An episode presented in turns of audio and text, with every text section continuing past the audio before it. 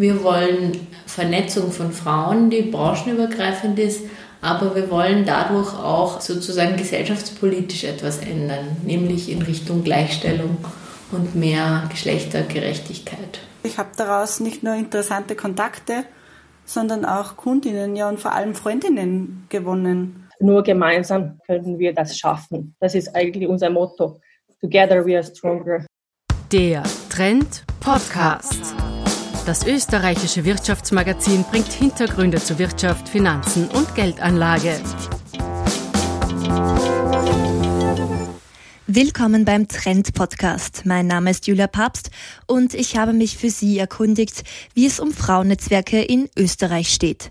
Hören Sie in dieser Folge, welche Frauennetzwerke es in Österreich gibt, wie sie sich in Zeiten von Corona vernetzen und warum sie auch im Jahr 2020 noch notwendig sind.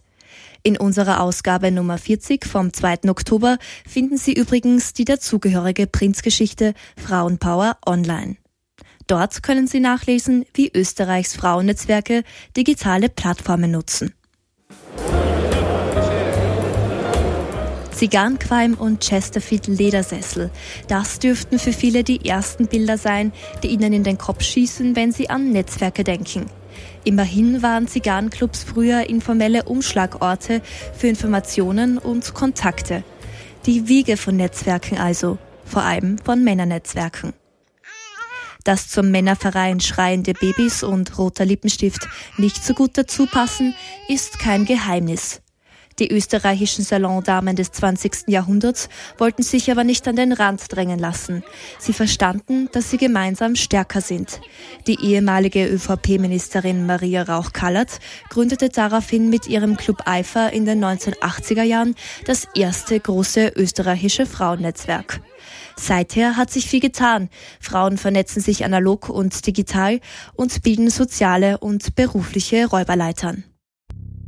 Welche und wie viele Frauennetzwerke gibt es also 2020 in Österreich? Diese Frage ist gar nicht so leicht zu beantworten. Immerhin sind viele Frauennetzwerke informell strukturiert und nicht als Verein gemeldet. Was aber sicher ist, Dutzende sehr diverse Netzwerke bieten Österreichs Frauen eine Plattform, um sich miteinander auszutauschen. Je nach Zielgruppe richten sich die Organisationen an ein unterschiedliches Klientel. Es gibt Netzwerke für selbstständige Mütter, Berufseinsteigerinnen und Karenzrückkehrerinnen, Führungsfrauen und feministische Aktivistinnen. Was sie alle gemeinsam haben, sie werden von Frauen für Frauen betrieben und kämpfen für die Gleichberechtigung der Geschlechter. Und dieser Kampf beginnt im Austausch mit anderen, in formellen und in informellen Netzwerken gleichermaßen, erklärt Maria Schreiber vom Verein The Sorority. Die klassischen Männernetzwerke sind halt solche Burschenschaften, aber viel öfter gibt es noch so informelle Verbindungen wie Fußballmannschaften, Kegelrunden, Dartsvereine äh, oder so, wo Männer halt zusammenkommen und irgendein Hobby haben oft und dann aber die Gelegenheit nutzen, dass sie hier alle in einem Raum versammelt sind, um halt zum Beispiel auch eben Jobs zu vermitteln oder zu fragen, hey, du hast doch da letztens so einen guten Anwalt gehabt, kannst du mir den Kontakt von dem geben? In Österreich läuft also noch vieles übers Miteinander verbandelt sein. Dass Frauen zu diesen informellen Gruppen oft keinen Zugang haben und von Entscheidungsprozessen ausgeschlossen werden, ist vielen nicht bewusst. In der Praxis resultieren daraus viele Missstände, sagt Alex Frank Thomaser, die Präsidentin von Women in Law. In Großbritannien beispielsweise mussten vor kurzem die Gehälter von Großkanzleien veröffentlicht werden. Dabei wurde klar, dass weibliche Partnerinnen deutlich weniger verdienen als ihre männlichen Kollegen.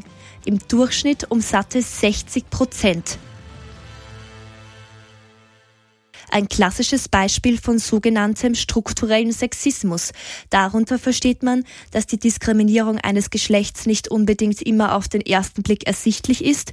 Viel eher ist es die Art und Weise, wie Systeme organisiert sind, die Frauen benachteiligt.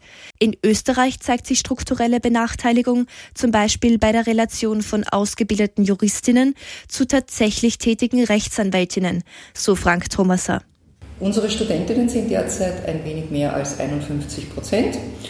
Äh, wir bilden auch noch Rechtsanwaltsanwärterinnen fast mehr aus als Rechtsanwaltsanwärter nach Zahlen unserer Rechtsanwaltskammern in Österreich.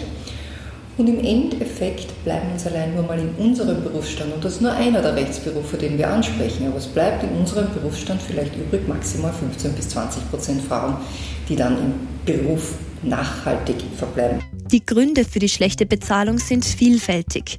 Rund die Hälfte der Frauen arbeitet vor allem wegen Betreuungspflichten in Teilzeit. Von den Männern ist lediglich jeder zehnte Teilzeit beschäftigt. Aber auch Vollzeitbeschäftigte Frauen verdienen weniger als ihre männlichen Kollegen. Sie sitzen auch deutlich seltener im Chefsessel.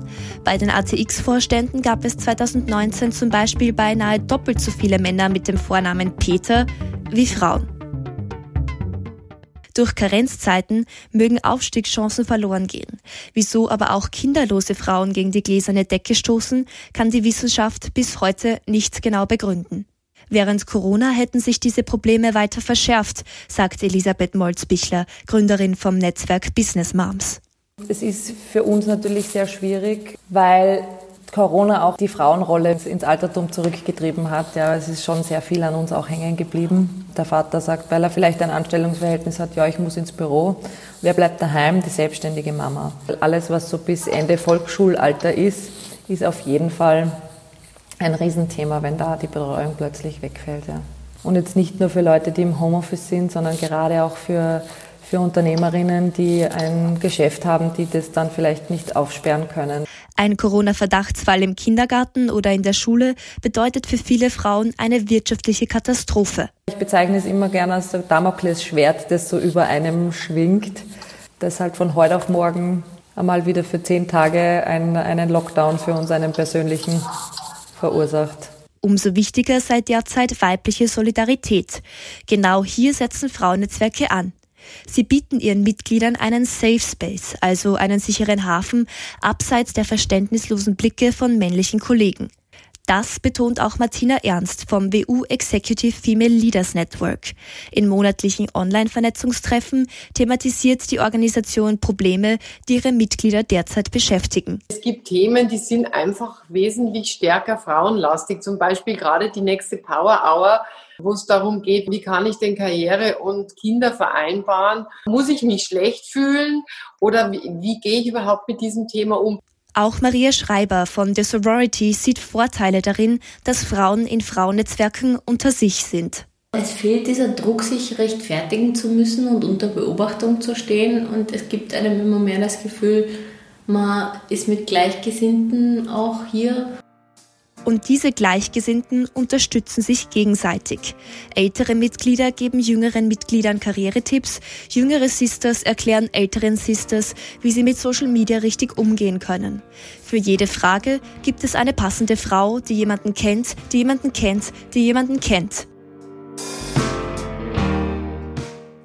Damit auch wirklich jede Frage beantwortet werden kann, braucht es ein möglichst diverses Netzwerk. Die Organisation Female Factor möchte deswegen die Zusammenarbeit zwischen mehreren Generationen vorantreiben, wie die Gründerin Tanja Sternbauer betont.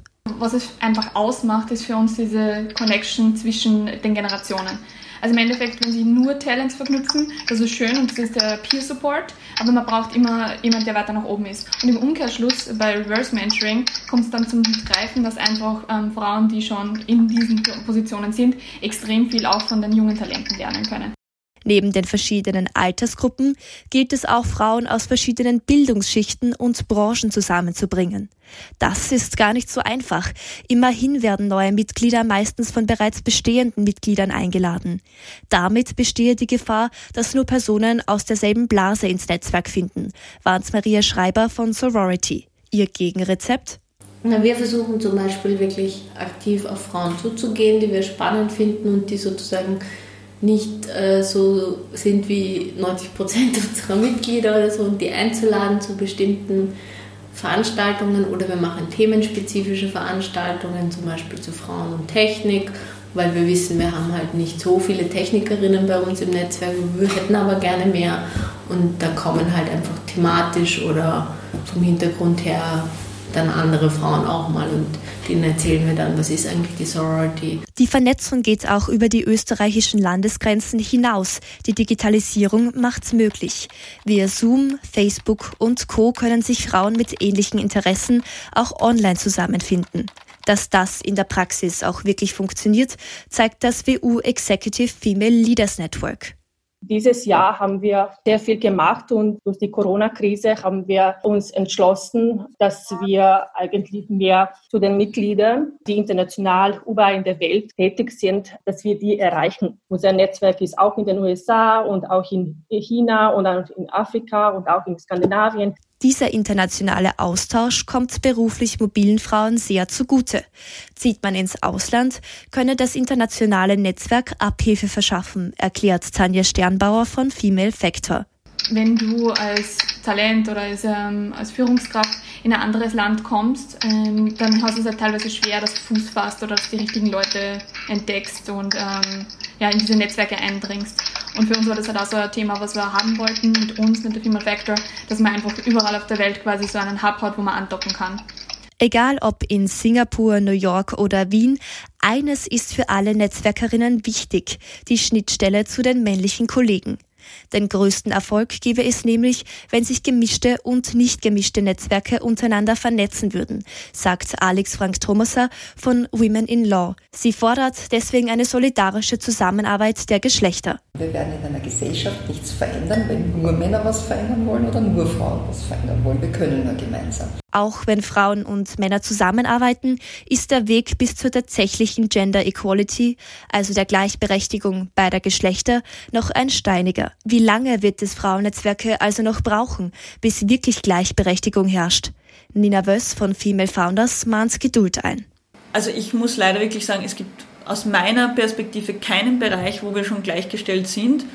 Ähm, und ich freue mich auf den Tag, wo unser Netzwerk nicht mehr notwendig ist. Ich hoffe, es ist noch in dem, es ist noch während ich lebe, aber ich würde da jetzt wirklich nicht drauf wetten.